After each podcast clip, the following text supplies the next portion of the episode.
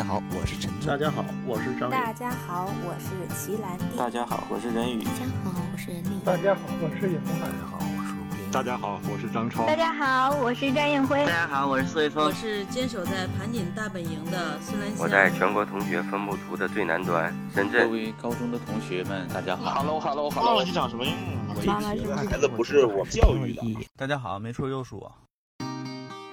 大家好，我是蓝胖子主播古博，我是女兽主播人民的菲姐，扯淡驱动梦想，唠嗑点亮人生，欢迎收听专门为盘高九五一班制作的非常聊的。你把这句话掐了。好，各位好啊，新的一期节目，今天第一次请到我亲生的妹妹。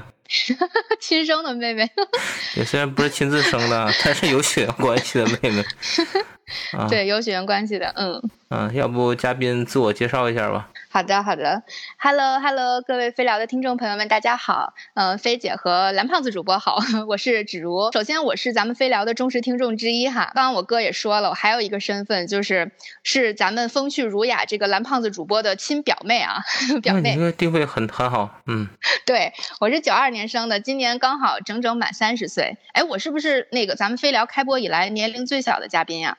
这么说也不完全准确，因为前几期嘉宾的时候是有孩子家属客串的，有串场的啊。对，我听到上期的那个，但是正式嘉宾好像应该是比较小，最小的吧？是的，因为这个节目是为那个盘高的这个师哥师姐打造的嘛。那这么算来的话，其实我也是盘高毕业的，所以说我是大家那个根红苗正的小学妹，只不过我比师哥师姐晚了好几年。对你这么说还有一层关系，那个菲姐。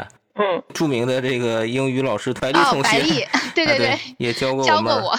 嗯，对对对，在他那儿补习了一阵英语，确实是。我觉得我还就是比较幸运嘛，然后刚好那个我哥来让我上这期节目，就因为我在学生阶段和工作阶段都有在海外生活的经历，我觉得这对我来说，就是他对我的认知是一种打开式的体验吧。对，所以今天刚好和大家能交流聊一聊。在堂姐姐开场以后啊，让我们感受了大千世界，然后我就突然想起来，哎，我身边也有一位，那特别是疫情，呃，其实对大家的生活和旅行的这个影响都挺大的。那我其实也想借机会聊一聊去过在海外待过的，让大家再感受一下这个旅行的这种感觉。好，嗯，因为那个我的经历主要分两大段，首先我学生阶段是。在莫斯科，因为我是学俄语专业的，然后大三的时候非常非常幸运有这么一个交换生的机会，然后我就申请到那个莫斯科俄罗斯人民友谊大学去交换学习了一年的时间。对，然后我们可以先从我这个留学时代开始聊起，然后慢慢聊到后面外派的到迪拜，也待了大概差不多两年半三年的时间。嗯，好的。啊，那我们就先从最近 比较火热，但我们就就不聊那个话题啊。哎，我们这个对对，不聊那个时事政治。因为莫斯科的话，其实是一个特别古老的城市，因为它其实大家可能因为中俄关系一直是非常好的，可能大家并不陌生。然后呢，莫斯科它又是从就是最早的沙皇俄国到后来的苏联，再到现在的俄罗斯联邦，它一直是处于一个首都的。的地位，然后它呢，它是大概有八百多年的历史吧，也是一个古城了，对。然后呢，它有漫长的冬季。我记得当时我说跟大家说我要去莫斯科留学的时候，大家一听我要去俄罗斯，就说：“哎呀，你要多带厚衣服呀，然后多穿点儿呀，那边很冷什么的。”但其实我过去以后发现，它那边的冬天就是能达到的温度其实没有那么低，只是说它冬季持续的时间很长。我印象中它大概每年大概有一半的时间，就半年左右的时间是寒冷的冬季。所以说大家。就是印象中，它是一个很寒冷的一个冰雪的一个国度。其实我第一次去莫斯科的话，是坐俄航的飞机去的。然后因为俄航的飞机，它当时的飞机上的俄罗斯人比例很高嘛，就是他们有一个风俗传统，就是在飞机就安全降落之后，所有的乘客都会拍手鼓掌，这是他们的一个传统。但是我当时真的坐了俄航飞机到那儿以后，就是安全降落以后，真的是基本上全机舱的人都在鼓掌。我估计是他们。好像是谢这个俄罗斯飞行员平安降落之恩，大概有这点这个意思吧。不过就是俄罗斯他飞行员的那个硬核起飞降落的新闻，可能大家都听过。就是我记得网上就是有流传一张图嘛，就是那几天，可能北京严重雾霾，然后严重影响首都机场的航班起降。然后那全天好像只有一架飞机顺利降落，那真的就是俄航的航班。为什么叫战斗民族？就俄罗斯的飞行驾驶技术真的就是可能是开战斗机出身的吧，大概是这样。从总统开始。对对对，他是那个对克格勃出身嘛，他会开飞机。哎，俄俄航的每一架飞机都是这个传统吗？你刚才说的都要鼓掌吗？到对，就俄罗斯人他是这个传统，就是俄罗斯只要他的比例很高的话，俄罗斯人就降落以后都会真的会啪啪啪在在鼓掌。而且我听说现在好像很多俄罗斯飞行员就是受聘于我国各大航空公司，因为他们可能驾驶技术包括对他们很过硬的，好像但是也也是因为中国航空公司的工资啊，工资飞行员的待遇要比俄航要高很多，对，要好很多，所以他们还挺愿意来中国的。嗯，OK，那就说说呗，就是你第一次到俄罗斯莫斯科是什么时间点？大概是什么感觉？嗯。当时是我们班有九个人，九个同学是一起，就是能参加这个交换项目，就被学校选派作为呃这个外派的这个留学生，然后到了俄罗斯。我当时记得是一三年的呃九月份吧，大概就是那年大三的开学，九月份开学，然后我们九个人一起办好了所有的手续，然后一起打包行李在北京机场，然后直飞坐俄航飞到莫斯科去。好像到了那边，我印象中已经是很晚很晚了。然后那边刚好学，因为跟学校提前有接洽，然后那边也有那。那个过来接我们的人，然后我们几个在飞机上可能也没有，就是没有睡觉什么的，非常兴奋的，呃，到那边，然后直接就去宿舍去，当时给我们安排好了，提前安排好了宿舍，然后也都打扫好了，然后我们直接就入住了，因为很晚了，所以可能其他的手续都是到第二天才去办理的。嗯，对，就直接直接收收拾收拾睡了。那你接着说说说你到刚到那边，然后大概的什么感受？十月份开始，我印象中俄罗斯的漫长的冬季就已经开始了。然后我印象中，我好像都把什么挺寒冷的，又进入漫长的冬季了。嗯，其实咱东北过去的，按理说应该是算最容易适应的人吧？对，我觉得可能我是也是从东北长大的孩子嘛，所以我觉得气候方面真的和中国东北部差不差不太多。嗯，接着说呗。他的那边的课程，因为是交换生，所以他安排的课程也没有很满，所以说我有很多的时间边学边玩。实际上，我觉得留学很大部分。一个一个一个很大的一部分就是去感受当地的人文，甚至去周边的国家去旅行嘛。对，所以因为那边课业不是很重，呃，当时没放假的时候是在俄罗斯境内，然后当那边有就是放放很长的假期，寒暑假的时候，我就跑到俄罗斯邻国东欧国家去玩了。然后俄罗斯境内的话，就是比如说莫斯科肯定是基本上大大小小地方都去遍了，然后圣彼得堡，还有莫斯科周围有一些金环城市，就是围绕莫斯科周边有一些小城市、小城镇也都走到。了，还有喀山，其实莫斯科就是大家可能电视上看也都非常的熟悉，但它比如说红场啊，然后克里姆林宫啊这些景点也都很美。但是我印象最深的实际上是莫斯科有一个呃新圣女公墓，这个旅游景点我是印象特别特别深的，因为它实际上就叫新圣女公墓，它实际上就是一个墓园，是一个公墓。但实际上欧洲的墓园都很美，它是那种有很浓的文化韵味的那种，因为它每一个墓碑都是不同的雕塑。由设计师设计的很美的雕塑，然后每一个都不一样，而且它是开放式的，它可能跟中国的墓园不太一样。嗯，欧洲的墓园它是一种开放式的，可以人们进去参观啊什么的。我觉得这个墓园它是整个俄罗斯的一个缩影，就是其实走着走着就哎这叶利钦的墓，然后走着走着哎赫鲁晓夫的，然后那边哎果戈里的，然后就又走一走契诃夫的，就好像。走在历史当中，因为每个墓碑好像都是历史的一页，它有很多大文豪啊，然后有总统也都安葬在那里，所以这个景点是我印象特别特别深的一个一个地方，而且很美。对，哦，你刚才说的，我突然有话了，我靠，走走着走着叶利钦的墓，然后走着走着特朗普的墓。有吗？有给美国先准备好了。俄罗斯人可能，嗯，可能很想看到这一幕。对。哎，我想问一下，就是这，你说中国人的这个对坟墓啊、死亡这些东西，一直觉得是比较悲伤啊、恐怖啊这些，是你刚才说的这个感觉，就是一个对外开放的一个公园一样，是吗？就是那种感觉。对对对，有点像公园一样，对，可以可以参观，然后呢可以去瞻仰，然后而且它主要是还有一定美学在里边，它雕塑，然后它的。的那个设计感、美感在里面，对它没有那么阴森恐怖，它真的就是一个特别幽静，然后就是特别有韵味的一个一个地方。很感兴趣，它里边的那个去的人一般是什么心情？就像你这种，呃，去交换留学的，那肯定是对，有肯定有游客，对对对，游客，因为它也算是一个景点啦，就对。我记得他，哎，他好像是售不售票，我好像不太记得了。但是他游客也是会去参观的。然后当然肯定有一些，比如说崇拜者，比如说，因为有一些大文豪嘛，可能去瞻仰的，比如古格里啊、契诃夫啊这种，就是就是文学爱好者。没没有在里边去烧烤或者是露营的吧？没有没有没有没有没有没有没有，那应该对，那应该不太会，没有没有见到过。叶利钦整一个，我不是爱喝酒吗？啊，那我大概理解了，就是还是一个崇敬的一个心态去欣赏这个墓园，是吧？对对。公墓里边还有没有其他印象深刻的？就公墓就到这儿吧。不逛坟头了是吧？啊。对对对，因为它大概就都是一个一个的雕塑去欣赏，然后也可以拍照之类的，对。嗯，其其他的基本上，你像呃红场啊，什么克里姆林宫啊，这些基本上跟电视上看到的差不太多，基本上就是那样。然后我想说，因为俄罗斯它毕竟是莫斯科在欧洲区块，它离东欧会非常地理上非常近，嗯，所以我就说，哎，来都来了，干嘛不就近再去呃逛一圈儿？对，所以说在当年是寒假。对寒假的时候，在当地申请了一个申根签，因为俄罗斯它不是欧盟国嘛，所以它不是申根签。因为我当时想去捷克，去布拉格，然后去趟奥地利维也纳，然后还想去德国，所以我当时就去捷克大使馆交材料，然后还面签了一下。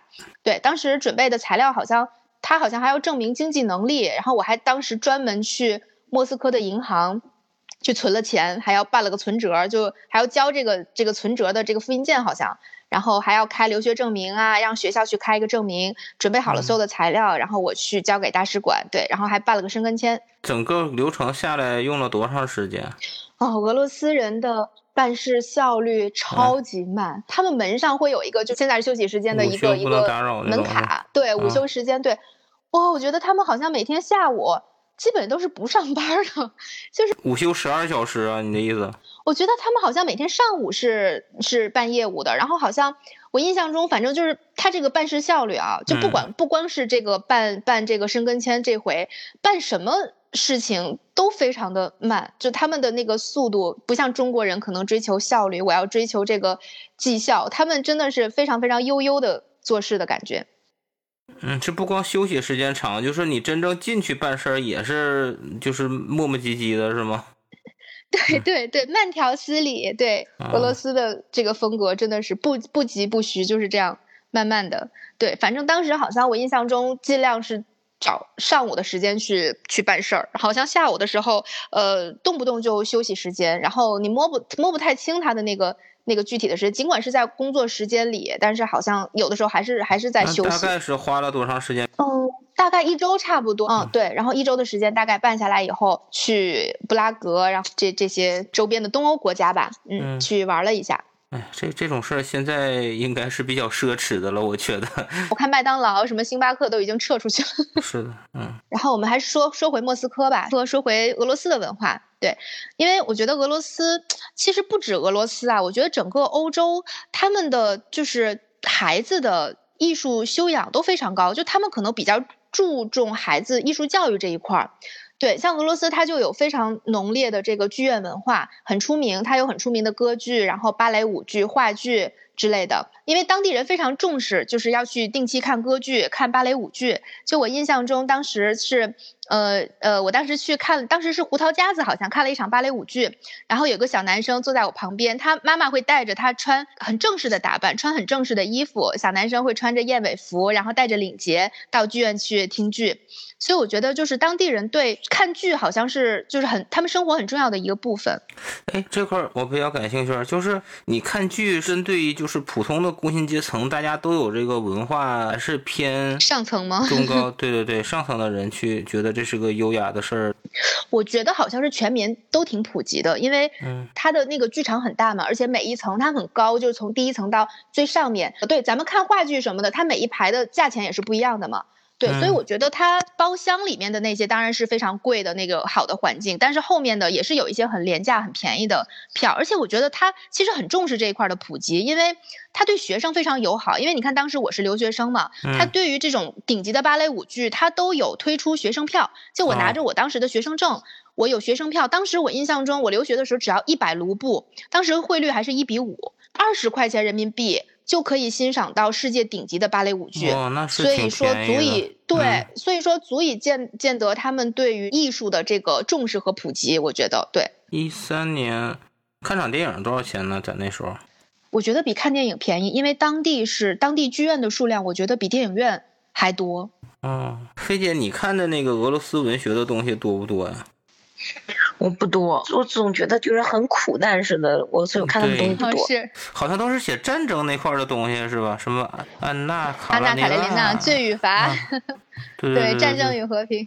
对对对，都是这种。但是确实好像出了很多这种经典的东西，我不知道是因为从沙俄到苏联到俄罗斯，他们本身就是擅长写这些，呃，这个纷争的东西，然后苦难文学。对对对，是，因为他有很顶级的芭蕾舞团嘛，他们那边的女生都特别漂亮，关注力也都在美女上面。他们那种人种就是身材比例非常高，然后女生的腿都很长。我觉得他们那种女生的好看，就是随便在地铁上，比如说我就随便拉个女生，都能达到我觉得可以拍杂志封面的那种好看。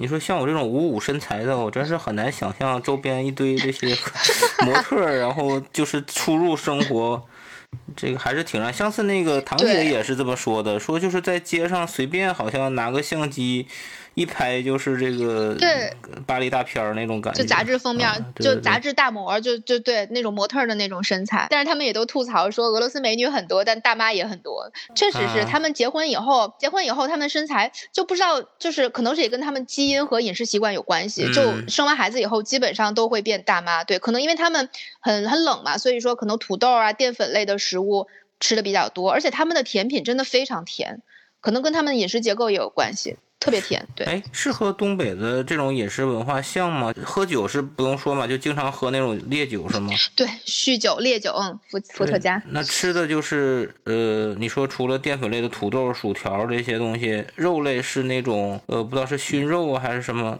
对，因为蔬菜很少，因为可能是因为它们地理位置吧比较高寒，然后生长的话，可能土豆比较容易保存，然后洋葱这类的，然后肉肉食也是占很大一部分比例。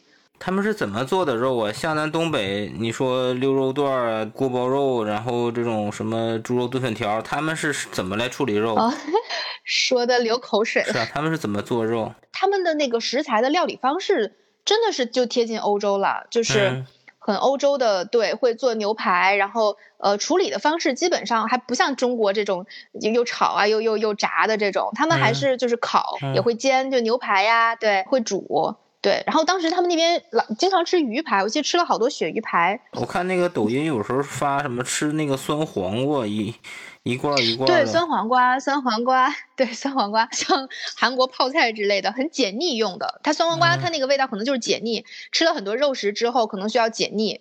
对，但酸黄瓜嗯我一直吃，还有酸奶油，我一直都吃不太惯。说大妈是容易这样，但那小伙儿也是吗？是那种年轻很精神，然后到老的变大叔，大大腹便便那种吗？男生还好，男生的变化没有那么大，身材的腰围真的是好几个 size 的那种变化。嗯，这是为啥？你说老打架吗？没事儿锻炼身体啊。想不通。就是俄罗斯女生，她对中国男人的印象都非常好，他们很喜欢中国男性，因为俄罗斯男性就像你刚刚说的，他可能酗酒，很多酒鬼，他们对中国男生的印象，比如说非常负责任，然后呢很有嗯。担当，然后会干家务之类的，对他们对中国男生的印象非常好。因为我后来就是我工作以后是在国际事业部工作嘛，然后我们有很多国际事业部有很多不同的地区公司，嗯，我们有中亚地区公司的男同事，因为中亚地区公司我们有外派到各个斯坦国的国家男同事，好多嗯。都和当地女生就结婚了，对，哦，就当地女生也都后来跟我同事一起回到中国来生活了，但是普京是我的男神呀。那对，我想问问你，有真正的就是深入的接触过俄罗斯的这个男生吗？老师，或者是有没有其他的这个觉得有印象比较深的？嗯，男生的话，我们我们老师都是年纪比较大了，我们老师教授就是没有年轻的男性，他都是很慈祥的呃老爷爷的角色，对，都是都是那样角色。然后周围的男同学就性格非常开放。住的当时我们住的那个学生公寓、学生宿舍，它是那种就是旁边隔壁房间，它不是单独女生的楼，它是男女混住在一个楼里面，也有隔壁的隔壁就是男生，就是要哎要糖吃的那是什么节来着？万圣。Halloween。对，万圣节，万圣节，对对，Halloween，对，就是因为我们刚搬过去。呃，没多久，他们就会敲门，然后说：“哎，一起玩啊，一起出去要糖吃啊，什么的，就很友好，很开放。”哎，真是在俄罗斯是感觉不到那种呃歧视亚裔的，因为他们可能是对中国人比较友好吧，我觉得，因为中俄关系好像一直是挺好，对他们的从小就是小朋友。影响对于这个国际关系，可能是不是也对他们有影响？就是他们觉得，哎，我来自中国，然后对于我是一个中国女孩，他们都表示友好，然后可能会好奇一些中国的事情。哎，那你去欧洲其他地方玩的时候，会感觉到歧视吗？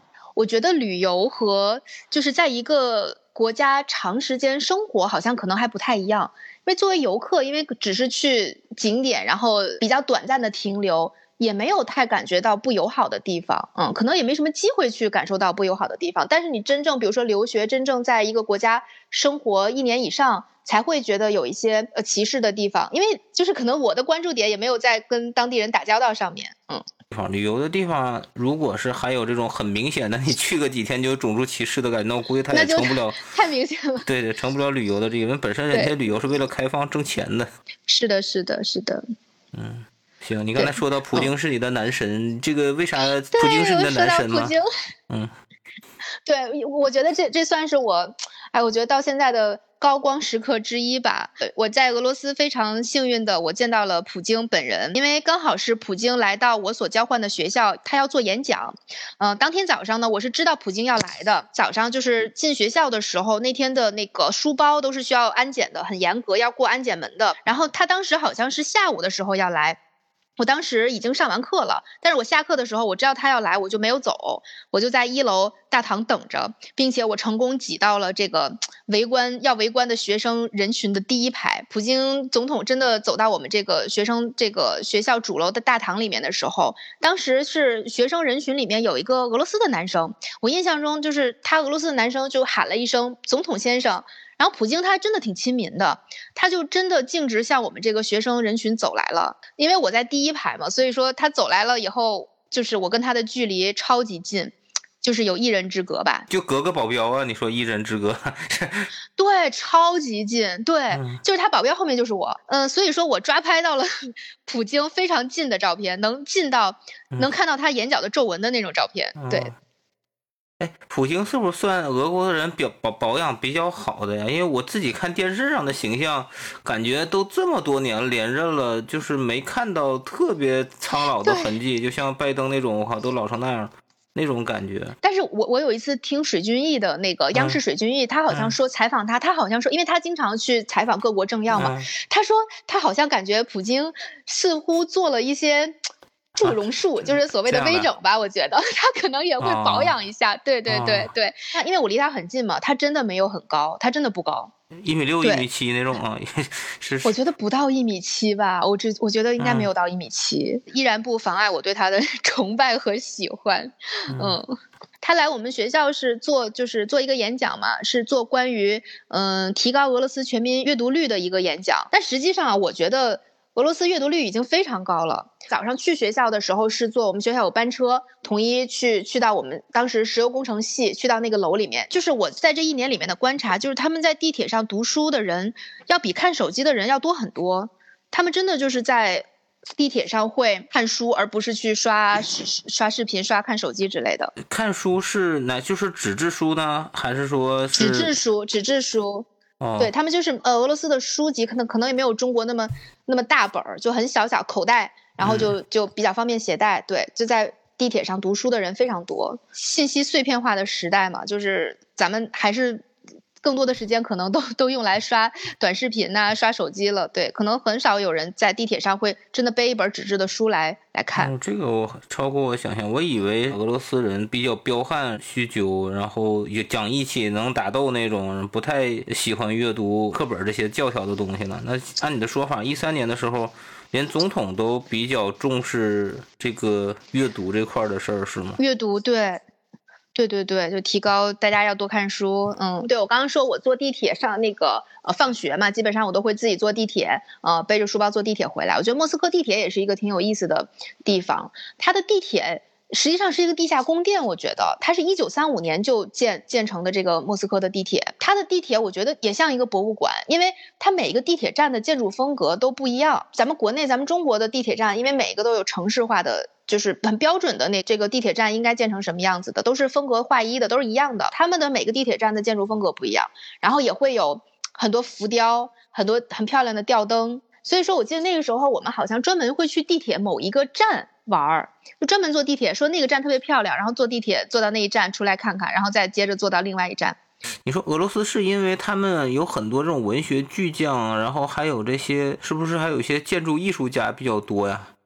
嗯，莫斯科它是传统俄式建筑，就像咱们看到很多洋葱顶，就是他们那个教堂的那种，有点像冰淇淋的那种，对，洋葱顶的教堂。但是圣彼得堡就不一样，同样是俄罗斯，圣彼得堡就更欧洲。它当时我印象中，圣彼得堡建成的时候，好像是还请了什么意大利的、法国的设计师过来专门去设计建筑。嗯，但莫斯科它保留了很多传统的俄式建筑，就是洋葱顶啊，对这样的教堂。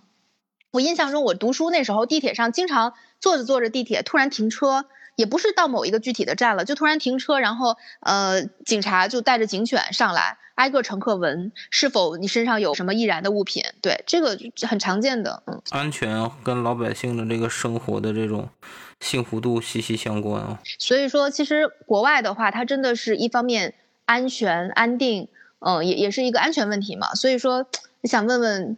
两位主播菲姐和我哥，你们认为就是孩子就是多大年龄出去留学比较合适？但当然是建立在呃孩子个人意愿，就他愿意出去的前提下，嗯，觉得多大年纪比较合适？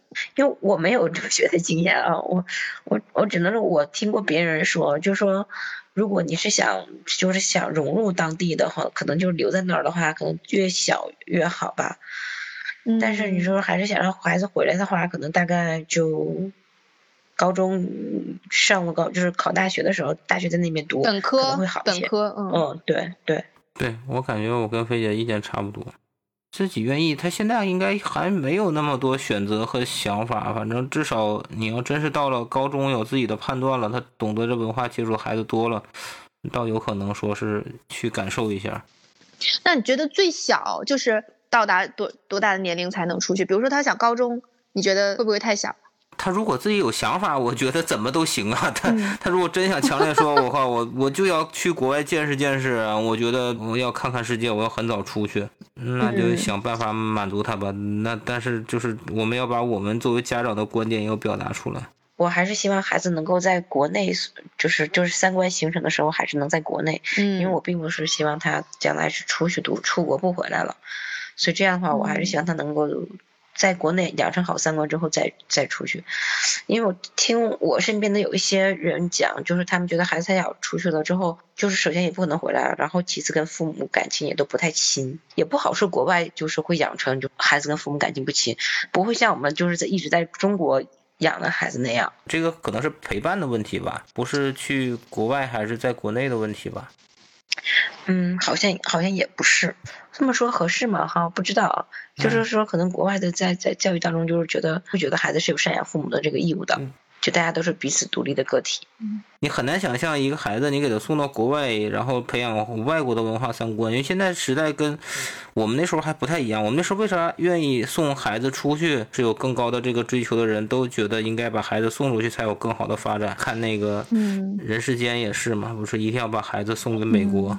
镀金的想法，因为文化教育都比不止这么几十年，有很多的先进的理念，觉得孩子出去有更好的成长再回来。我我挺赞同那个菲姐的观点，就是低龄留学，我觉得不太适合小朋友，因为就刚刚菲姐说的，就是可能跟父母不亲。我觉得小的时候是不是良好的亲子关系，呃，安全感给给到他们的安全感还是挺重要的，而且是在他们如果特别小的时候，在他们比如说独立思考能力、自理能力。还没有这些，包括时间管理能力啊，这都没有很好的形成之前，他们出去可能会面临着很多学习问题和生活问题。因为留学生基本上大部分，你看我当时是一小部分时间是学校也有食堂，但是毕竟那个 还是亚洲人的胃，还是中国人的胃，就是还是大部分时间都是自己去做饭的，所以说可能有一些具体的生活问题，他们也会面临面临的很多生活问题，所以我觉得也也是不太赞同很小的时候就出去的。嗯，那那我们进入下一个环节呗。好，我们进入工作阶段了。对对，工作阶段到处都是跑车的迪拜，来。对，我们从战斗民族现在过渡到了土豪王国。因为我又想到堂姐讲那个旅游的时候，当时她说俄罗斯的美女最出名，然后她在迪拜转机，对转机的迪拜王子，我又想到了迪拜王子。对，当那期节目我也听了，当时那个堂姐说的时候，我确实是感同身受。因为到了迪拜以后，我们出机场要过海关嘛，当时因为阿联酋他们的那个制服就相当于咱们比如说穿那个工作装，他们就是白袍一水的那个白袍，然后呃深邃的眼眸，真的就是眼睛非常非常漂亮。就光漂亮就完了，有没有什么啊？咱也没机会跟人搭讪，是吧？对，还是算了吧。我觉得他男生还是算了吧。他们的男生，嗯，迪拜是一个确实是中东很神秘的一个一个国国度吧。嗯，阿联酋，因为我是工作外派嘛，工作外派的话，就是我们单位还挺好的，他给我们外派的员工租的都是当地的 villa，就是别墅。我们在当地都是。住的是联排的那种别墅，所以居住环境还挺挺美的。而且我们那个地理位置特别好，我们住住的别墅就在那个帆船酒店的旁边，在我们那个别墅的院子里就能看到帆船酒店，走过去大概走路也就三五分钟吧，就到了。嗯，其实迪拜它，我觉得它相对于呃其他保守的阿拉伯城市来说，迪拜其实它要丰富和开放的很多。因为它除了石油行业，它其实其实它的旅游业也算作它的几大支柱产业之一吧。现在，嗯，因为它很开放嘛，所以说它穿衣服比较自由。嗯，就是如果你不进清真寺去参观的话，基本上没有什么限制，就随便穿。如果进清真寺参观的话，是需要把什么胳膊呀、腿呀包上，然后包头巾的。你像我在迪拜，我就基本上就是穿自己带过去的衣服啊、裙子都没有问题。嗯，但是但是我们有的那个其他的女同事，就我其他女同事被外派到沙特的，啊，那边的话就非常严格。当时的那个女同事她在沙特当地也要严格穿黑袍，而且他们出门的时候去商场买东西也不能单独去，要有其他男同事陪同。所以迪拜它可能也是发展旅游业嘛，它如果限制那么多的话，可能也不太方便吧。很多很多女生过来，如果都要强制穿黑袍的话，所以它那个基本上是比较包容的，嗯。嗯，那你平时的活动范围就是在帆船酒店旁边？呃，也不是，因为它很开放嘛，所以我可以坐公交车去任何一个地方。对他周末的时候，就是不上班的时候，我就也会到处去玩儿，然后我就坐公交车就去了。然后他们当地的公交车很有意思，它开放是开放，但是它也有一严格的一些一些制度吧，就是它的那个公交车是男女要分开坐的，就不能坐在一起。它的公交车是分两部分，中间有那个栏杆分开的。前面是女性座，然后后面是男性座。那如果是一对儿情侣的话，其实如果女女生同意的情况下，是可以一起坐在后面的。但是前半部分公交车的前半部分就是供女性坐的。啊，我刚想问，我说如果带孩子咋整？如果一个老爷们带一个小女孩，或者是一个老娘们带个儿子，嗯，这个不是 影响人家？对，那就对，那就坐到后半部分。嗯啊，那就是也是一个车上让让座，只是说前后这个区分一下，是吧？对，所以还挺有意思的。迪拜也是一个这个阿拉伯国家，它也是一个宗教国家嘛。宗教国家他们就是个礼拜制度，嗯，就是每一个穆斯林在当地都要每天进行五次礼拜，但是这五次也不能合并，也不能免，就一定要每天做五次。嗯，尊敬是吧？对，嗯，也是在公交车。我记得有一次我坐公交车，就是车开到一半突然停了。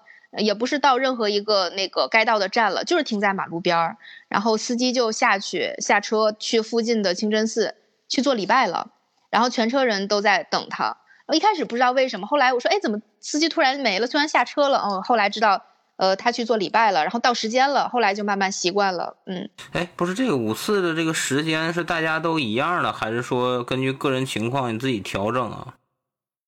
一样的，一样的，它是有一个严格的时间段的，就到了点儿以后，就所有人放放下手中的一切事情，开始礼拜。这要多长时间一次？我靠，一天五次，一次两个小时，我这别干别的了。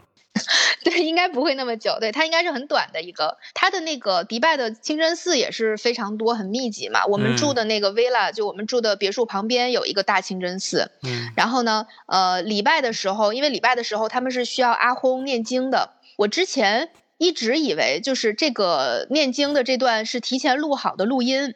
哦。然后每天到了这个时间播放一下就可以了，这是我原来这么认为。嗯，但其实不是的。对我我是怎么知道的呢？就是直到有一天，这个这个阿轰他感冒了，他感冒了，对他不一样，他那个嗓音不一样了。哦，我我才知道，原来真的是每天真的是真人阿红那个真的是每天亲自直播带着带着做礼拜的。不是阿红是一个角色是吗？对，就是像比如说主持清真寺。宗教事务人员的一个称呼，对，是是他们工作人员的一个称呼。你说遍地都是清真寺，那他就没有这个替班的吗？阿红一号、阿红二号这种，应该也有吧？我觉得应该也应该是有的，但他可能那天感冒了，也也可能也也也不耽误他这个。嗯，对，坚持工作。婚恋制度也挺有意思的，就是他们除了礼拜，然后他们的那个婚恋，因为很多人都很羡慕，为什么羡慕这个这个阿拉伯的男士呢？是因为他们是可以一夫四妻制嘛？对，一夫四妻是他们允许的这个婚恋制度。一夫四妻，但是如果他们那娶三个还不行？最多可以娶四个。对，一到四最多可以娶四个，对，上限四个。那如果比如说还想再娶，那就需要离掉其中一个。如果你娶了，已经娶了娶满了四人太太，你还想再娶的话，那不可以的，要要要离掉其中一个。啊，多娶一个给补助不？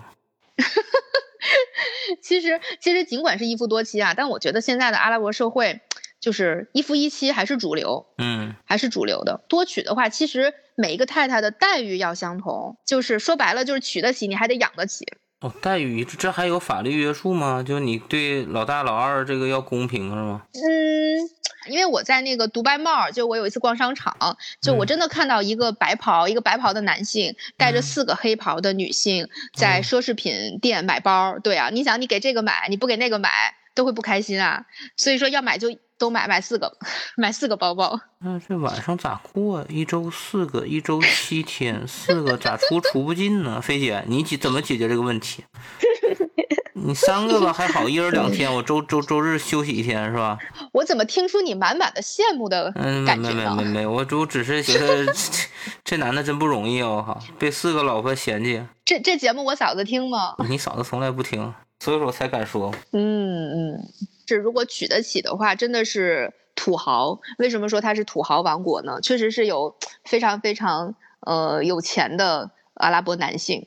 怎么个有钱法？因为我我能看到的，呃，以前的宣传就是车豪车，就到处都是那些兰博基尼啊，什么几百万、剪刀门的车。对对对，连迪拜的警车都是豪车，都是剪刀门。因为如果警车呃不是很高的配置的话，可能都追不上那些。对对对。要开个拖拉机去追人跑车去，那是 是不太合适哦。其实他们土豪，我觉得还挺有胸怀的，是因为就说到那个土豪邻居嘛，因为我们我们住的地方，我们住的那个别墅，实际上就在帆船酒店旁边，它算是迪拜的富人区，它是一个别墅区嘛。嗯。基本上每家门口都有那个净化后的直饮水，就是有一个直饮水在那儿供呃路路人来来随时喝。水，因为其实，在中东地区，水资源是非常稀缺的。但即便在那种情况下，富人区每家每户的门口都会有一个直饮水的水龙头。对，呃，然后它就是像我我们旁边的那个邻居就有呃大冰柜，还有一个大冰箱，就是里面会放一些冷藏的一些，比如说水果呀、时令水果、酸奶，然后对简单的沙拉供需要的人取用。因为我觉得这个，我我想到就是说，因为他们宗教国家可能会有一种就是。达则兼济天下的胸怀，对我有钱，但是我同时我会善待，呃，因为在在迪拜的话，它还有很多，比如说印度、巴基斯坦、巴基斯坦那些呃国家去的人，所以他们可能有一些也也算是打工吧，类似于这种外出务工的人，对他们也会给他们提供便利，嗯。有信仰的人可能是比较善良，那这个应该做点实事儿啊，你给人一。给人撒钱去是吧？定期 定期上穷人区撒点钱。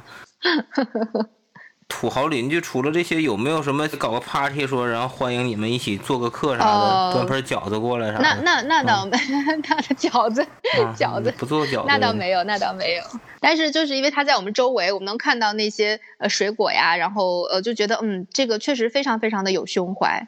嗯，那边水果是不是特别贵啊？对，非常贵，它很热嘛，所以基本上也都是靠进口吧。那那边的饮食文化有什很大的区别吗？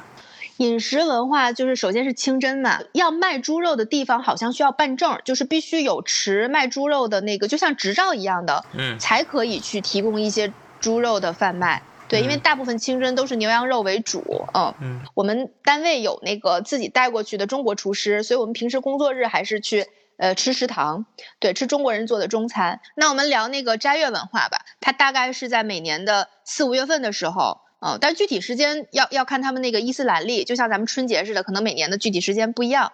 他们会有为期一个月的那个呃禁食的要求，就是他们比如说穆斯林在日出以后啊，然后日落之前这个白天这个时间段是要求他们不吃不喝的，就连一滴水都不能喝，同时也是不允许就是在公共场合饮食的。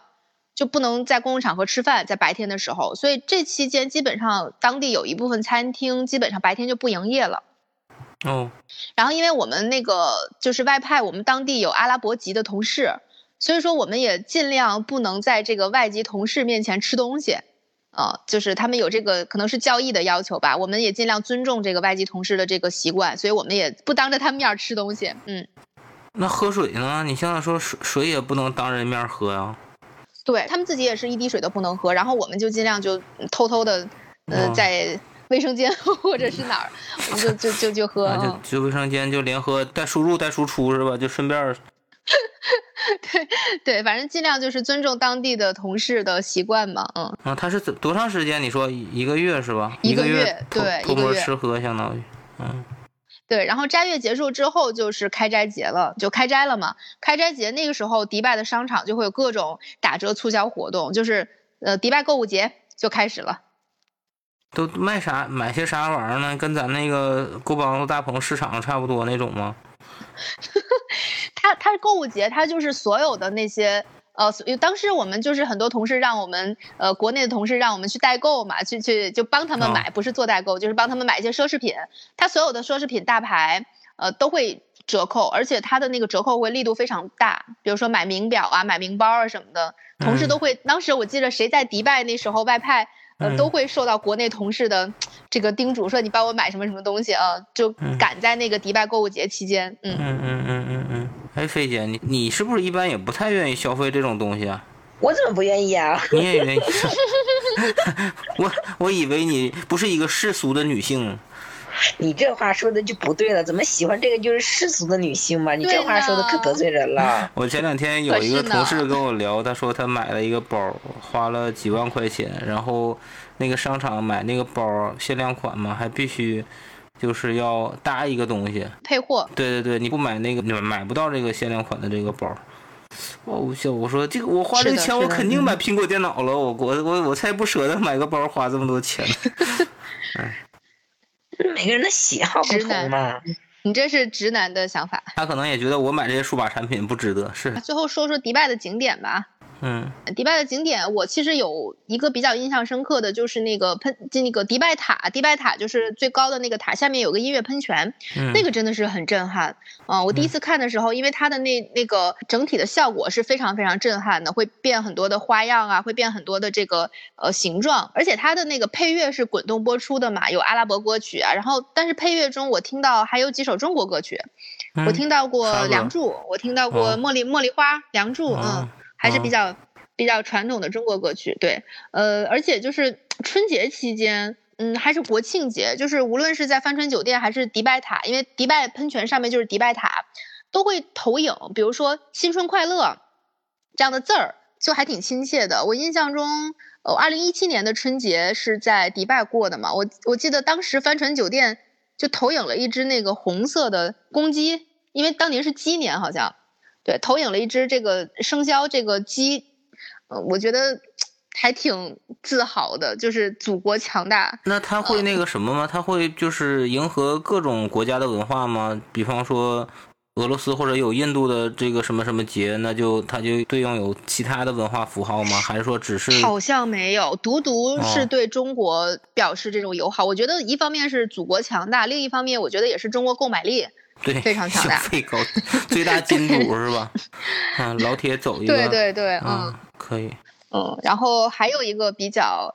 呃，印象深刻的这个也不是景点了，是我自己参与的一个极限运动，就是我跳了个伞在迪拜，嗯，是在棕榈岛跳的伞。我觉得棕榈岛就是，我觉得完全迪拜就是填海造陆，他好像当时花了一百四十亿美元，就填了这么一个像棕榈树干一个形状的一个人工岛。然后在那个岛上呢，就因为它很漂亮嘛，所以它也会有这个跳伞的服务。当时是我男朋友生日，现在是老公了，就他去迪拜找我玩，是那年的国庆，然后我们俩还去跳了个伞，就是还挺印象深刻的，就是第一次去做这种极限运动，嗯，挑战自己。蹦极，哎，菲姐，你有这种跳伞蹦极的经历吗？我是一点都，我连过山车都不敢玩。极限运动，嗯。我没有，我就是怂恿过把牛牛把牛爸送上去过。就我好像做过最刺激的就是那个什么激流勇进，挺晕的，太刺激了，是太刺激了。我说这个，那个那个小船就最后整那一下，我心脏都提到嗓子眼儿。但我后来就觉得，这种感觉就就越来越难受，你知道吗？有一次跟我孩子去游乐场去搞那个一个天上飞的那个大蘑菇，我操，给我整的差点没吐了。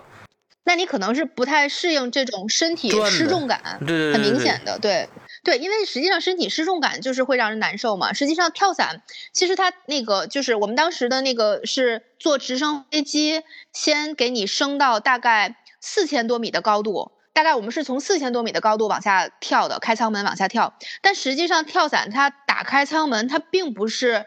马上把这个伞包打开，它大概是有一分多钟的自由落体。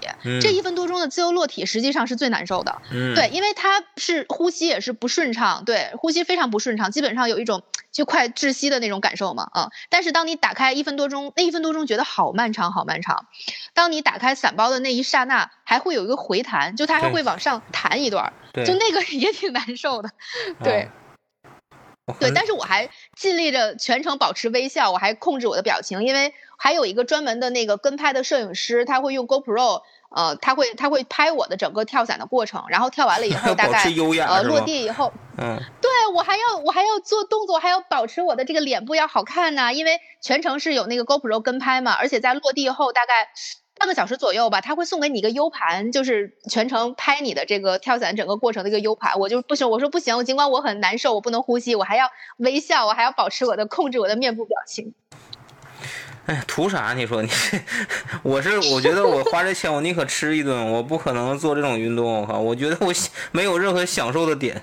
嗯，他他这个当时我跳伞是两千多迪拉姆，换算成人民币大概。四千块钱吧，就跳这么一次。我靠，那你就买个 iPad。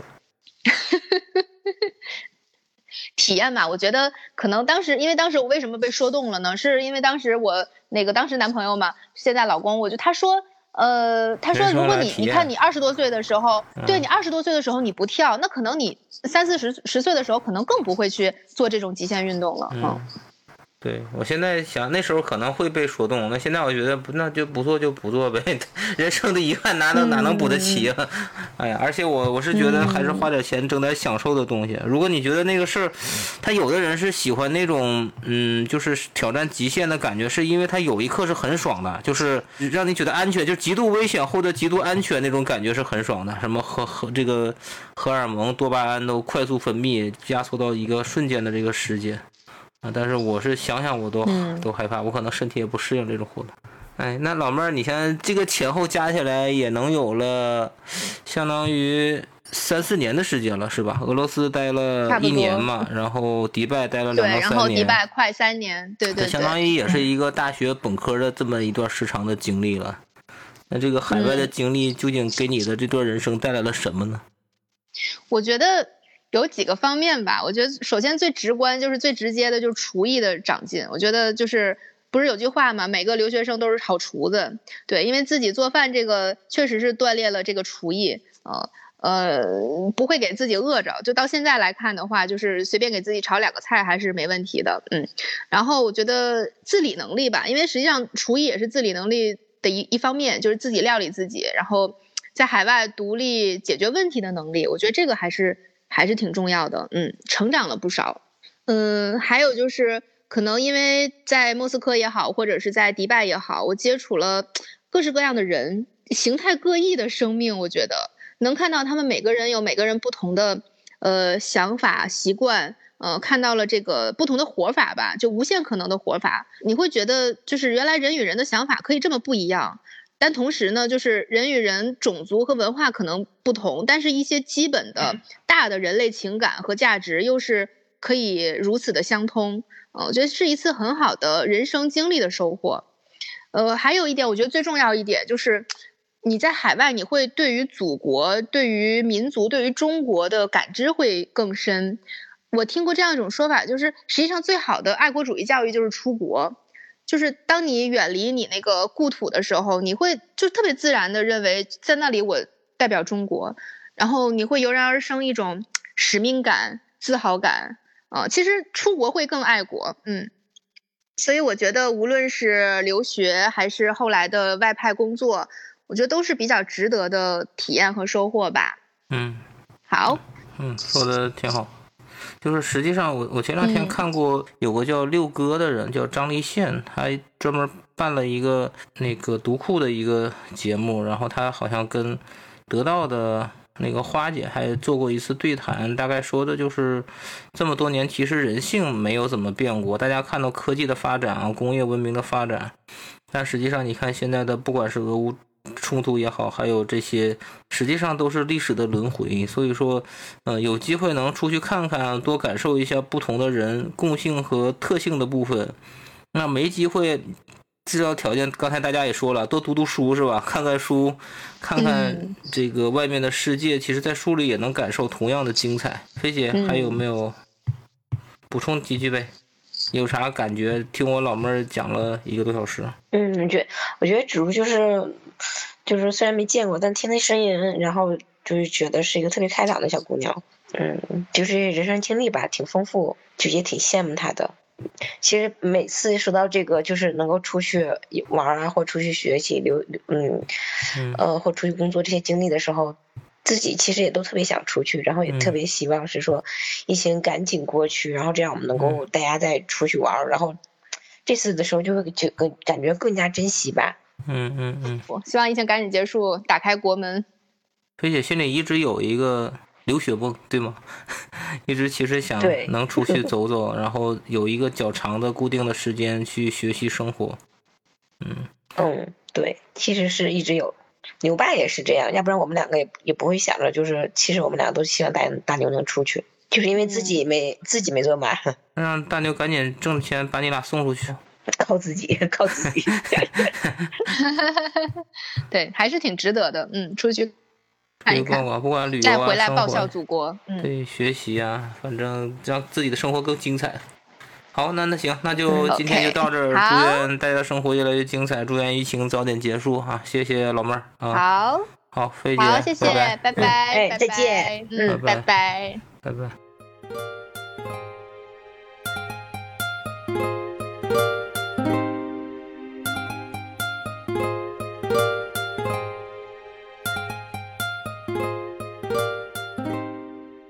哎，那两位主播现在每天会有阅读时间吗？有孩子以后，太难太难，每天抽出一定的安静的时间去去阅读了。我还是会抽出一点时间的，有时候在单位不太忙的时候就看，我有时候在家的时候，反正他做作业我就看书吧。你要是挤的话，肯定还是能挤出时间来的。嗯嗯，那大概每天有多久呢？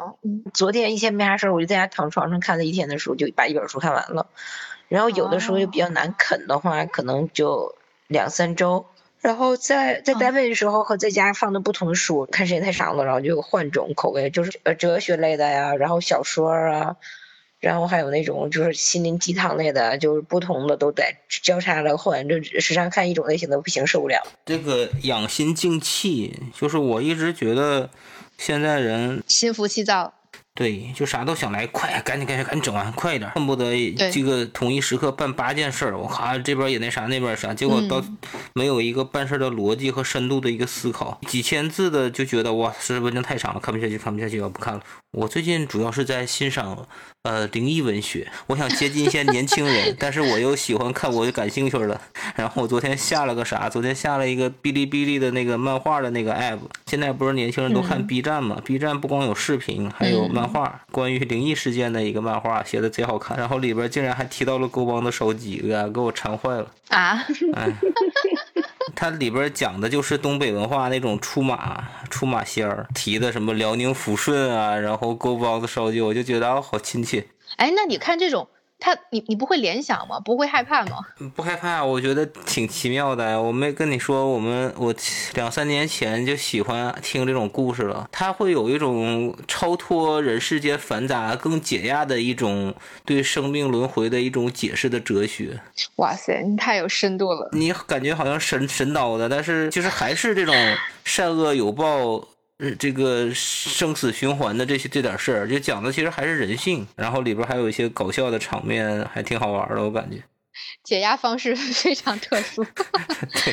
你你俩有啥书单吗？推荐的？我从去年就推荐别人看，我觉得特别好，是是叔本华的那个人生的智慧。买买加加购，一定要看，我觉得特别好。你你太年轻还不能看这种书，太年轻的话看这种书会很会很消极，会对人生充满了。无奈，他在跟你讲这个人生，就是我到我们这年纪讲人生，其实是什么样子的。反正这种哲学类的书吧，到到这么大岁数，我觉得都能看进去了，不像以前，以前看不进去。